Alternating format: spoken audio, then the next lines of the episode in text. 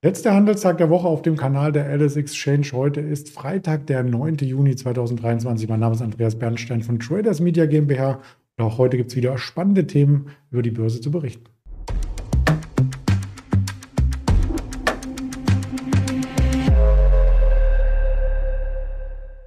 Das Ganze aufgearbeitet mit unserem Händler Björn in Düsseldorf zuvor der Risikohinweis, denn all das, was wir sagen, ist reine Erörterung des Handelsgeschehens, keine Handelsempfehlung, keine Anlageberatung. Und da ist der Björn auch schön. Guten Morgen nach Düsseldorf. Hallo Andreas. Ja, viel mehr Mahlzeit, aber so richtig viel passiert nicht. Ob wir da heute uns mittags treffen, vormittags oder einen in den letzten Tagen gesprochen hätten, der DAX bleibt irgendwie zwischen 16.000 und 15.900 und ist eingeschlafen, oder? Genau, der Markt ist bewegungslos. Man muss natürlich auch sagen, in vielen Bundesländern ist heute ein Brückentag. Wir hatten ja gestern in manchen äh, Bundesländern äh, Frohleichnam-Feiertag, äh, sodass viele schon am Mittwochabend ins lange Wochenende gestartet sind. Äh, aber wie du schon sagtest, äh, die letzten ein, zwei Wochen, die waren äh, auch sehr träge. Ähm, und ähm, man, man hat jetzt natürlich den großen Verfall nächste Woche auf dem Schirm. Da stehen auch noch ganz andere äh, wichtige Daten an, zum Beispiel am Mittwochabend die äh, FED-Sitzung, am Donnerstag die äh, Notenbank-Sitzung der EZB. Ja, und dann der, ähm, der, ähm, der große Verfall, der große Hexensabbat. Und äh, bis dahin wollen sich wahrscheinlich noch einige Marktteilnehmer positionieren und das wird wahrscheinlich dann auch kurzfristig passieren. Äh, momentan sieht es ja so aus, als würden wir um die 16.000er kämpfen, aber wer weiß, vielleicht äh, geht es noch 200, 300 Punkte in die eine oder andere Richtung nächste Woche. Ja, vor allem, weil die Volatilität extrem niedrig ist. Wir haben gestern mal ausführlich über den VDAX gesprochen und das sieht man dann auch an den äh, Schlusskursnotierungen ganz international. Selbes Bild, äh, da tut sich auch gar nicht äh, so viel und wenn man die einzelnen Handelstage hervorkehrt, sieht man ganz eindeutig Tageshoch, immer mal wieder über der 16.000, aber mehr kommt da eben nicht raus. Wir schauen mal direkt auf das Sentiment, den Fear and Creed Index Germany der LSX. Ich habe heute auch noch nicht drauf geschaut und bin gespannt, wo wir stehen. Oh, in Richtung Kauchdrang. Also vielleicht löst sich das Ganze auch nach oben auf. Oder nach unten, wenn man das äh, also antizyklisch sehen würde. Ne? Mhm. Ist ja auch oft der Fall. Ne? Es gab ja da ähm, auch das Call-Put-Ratio, was früher sehr viel beachtet wurde an der Eurex. Ähm, da hat das ja eigentlich immer so das Gegenteil angezeigt. Ne? Wenn wir jetzt in die mhm. Kaufzone gehen, die Angst geht aus dem Markt und man hat einen Kaufdrang eventuell, wenn man vielleicht die 16.000er nachhaltig durchbrechen würde. Vielleicht wird es dann auch wieder nur eine Bullenfalle und äh, der Markt kommt wieder zurück. Das ist momentan Hokuspokus. Die Umsätze sind gering. Wir müssen gucken, äh, was die Notenbanken uns jetzt vorgeben, wie ich gerade schon eingangs äh, erwähnt habe. Und dann müssen wir schauen, wie es in der Welt weitergeht. Ne? Also wir haben momentan keine Gründe, warum wir jetzt richtig fest werden müssen. Und auf dem hohen Niveau äh, hat man halt auch Angst, dass hier halt Ende sein könnte im Indexstand bei 16.000. Ja, dann schauen wir lieber auf Einzelstories. Da ist noch richtig Fantasie drin und da wartet der Tesla tatsächlich mit einer Hammermeldung auf, wie ich finde. Und die wirst du uns ein bisschen näher bringen. Das ist, glaube ich, für beide Unternehmen eine super Meldung. Äh, wir wissen ja, Tesla ist ein Pionier bei den E-Autos und die haben sich auch rechtzeitig darum gekümmert, um, ähm, um die Ladeinfrastruktur aufzubauen und äh, was äh, zu entwickeln.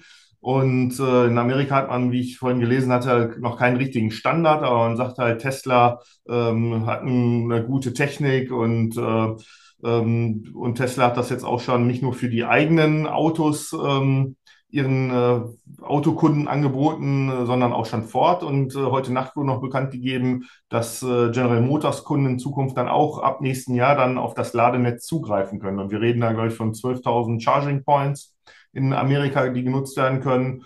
Und ähm, das ist für beide Unternehmen, glaube ich, ähm, jetzt eine gute Meldung, eine Win-Win-Situation. Wir sehen es auch an den Aktienkursen. Ähm, ähm, Tesla hatte nachbörslich äh, nochmal 10 äh, Dollar fast gewonnen. Ähm, wir sehen zwar jetzt nur die 2 Euro, aber das ist immer eine Frage ähm, der Uhrzeit, ab wann man das betrachtet. Und äh, bei der GM, bei General Motors hatten wir auch nochmal etwas mehr als 1 Dollar gesehen. Also das waren auch so drei bis vier Prozent. Hier wird es ein bisschen mickriger ausgewiesen, aber es wurde von der Börse erstmal positiv aufgenommen.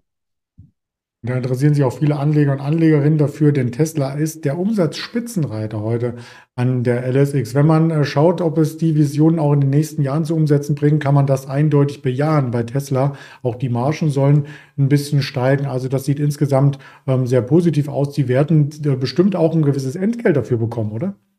Äh, Entschuldigung, das habe ich akustisch nicht verstanden. Die werden bestimmt auch ein bestimmtes Entgelt äh, von GM bekommen, dass die Kunden die Ladesäulen nutzen da muss man stark von ausgehen. Ich glaube, für, für Peanuts wird es wahrscheinlich nicht sein. Ne? Also ähm, gerade weil Tesla halt auch einen guten Ruf hat äh, und schon, wie gesagt, auch die Infrastruktur für die Kunden bereithält, ähm, muss man das sicherlich auch bezahlen, ganz klar. Ja. Das stimmt. Vielleicht schwenken dann auch noch mal ein paar Analysten um. Die sind ziemlich zweigeteilt bei Tesla, wie es da weitergehen kann. Ist ja auch verhältnismäßig hoch bewertet mittlerweile. Die Aktie hat sich mehr als verdoppelt seit den Tiefs. Und wir haben bei General Motors die Fantasie dahinter, äh, dass es eben nicht nur bei der Autosparte Wachstum gibt, sondern vielleicht auch im Finanzbereich. GM Financials zum Beispiel auch ein ziemlich großer Bereich. Da sind die Margen allerdings ziemlich am Boden liegend.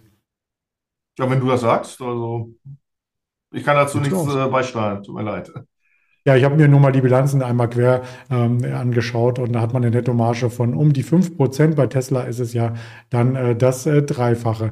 Ja, letzten Endes muss aber Tesla aufpassen, dass die Konkurrenz äh, von anderer Seite, zum Beispiel aus Deutschland, nicht nachzieht. Denn in Kalifornien wurden die ersten Mercedes-Autopiloten zugelassen. Auch eine schöne Story.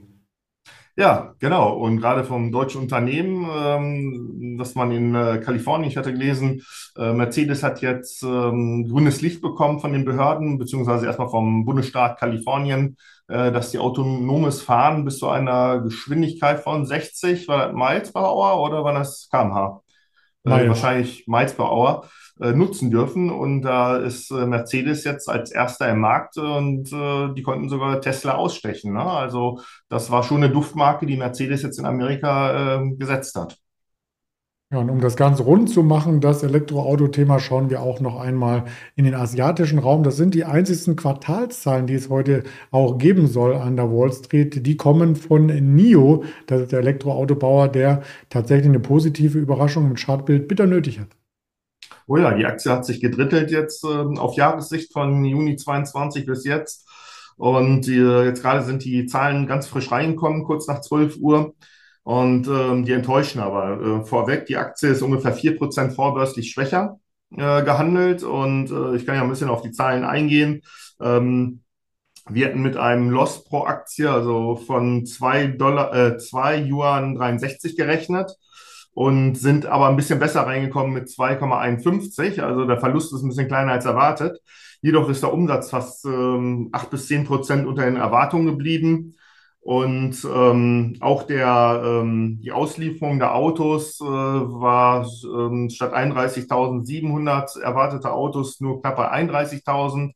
Das sind auch nochmal zwei Prozent weniger Autos ausgeliefert und der Umsatz ist halt deutlich zurückgegangen. Da sieht man natürlich auch die Marge, die ähm, ähm, deren ähm, kleiner geworden ist. Ähm, auch der Ausblick, der ist nicht gut. Ähm, erwartet sind äh, fürs zweite Quartal 47.000 äh, Autos Auslieferung und die haben jetzt halt gesagt, wir können auch nur 23.000 bis 25.000 Autos ausliefern und äh, selbst das ist noch weniger als vor, vor einem Jahr. Also das ist, äh, sieht nicht nach Wachstum aus. Und äh, dass die Aktie jetzt nur 4% schwächer ist, ähm, dafür hält die sich eigentlich relativ gut. Also ich bin jetzt kein Spezialist für die NIO. Ich habe die, die Nachrichten jetzt auch ganz spontan mal ausgewertet. Aber äh, gut klingt das alles nicht. Und dass sie nur 4% schwächer sind, äh, da gab es schon andere Unternehmen, die dann zweistellig prozentual verloren haben. Ja, wir haben ja auch in dieser Woche schwache äh, Daten beziehungsweise Aktienreaktion bei Rivian zum Beispiel gesehen. Also äh, da ist die Konkurrenz für Tesla eigentlich ganz gut in Schach gehalten. Das sind die Prognosen für die nächsten Jahre auf alle Fälle. Da sieht man schon eindeutig, äh, Gewinn wird noch nicht erwartet in den nächsten Jahren und das verschiebt sich ja, je mehr Investitionen getätigt werden, je weniger Umsatz, äh, immer weiter nach hinten. Übrigens, NIO in Düsseldorf, bei euch um die Ecke sozusagen. Hast du das schon mal besucht? Nee, habe ich noch nicht äh, gesehen. Also ich habe mir die Präsentation auch schon angeschaut. Äh, ich habe es noch nicht wahrgenommen. Okay, dann Also ich habe hier von Gili, ähm, heißt die mit P nochmal, die ähm, dieses schwedische, kam ich jetzt nicht drauf. Die haben auch einen Store auf der Berliner Allee. Das ist so eine Parallelstraße von der Königsallee. Das bauen die auch ein bisschen größer auf. Aber NIO habe ich tatsächlich jetzt noch nicht gesehen. Okay, dann kommt die Frage nochmal, ich lege sie mir auf Wiedervorlage, auf jeden Fall.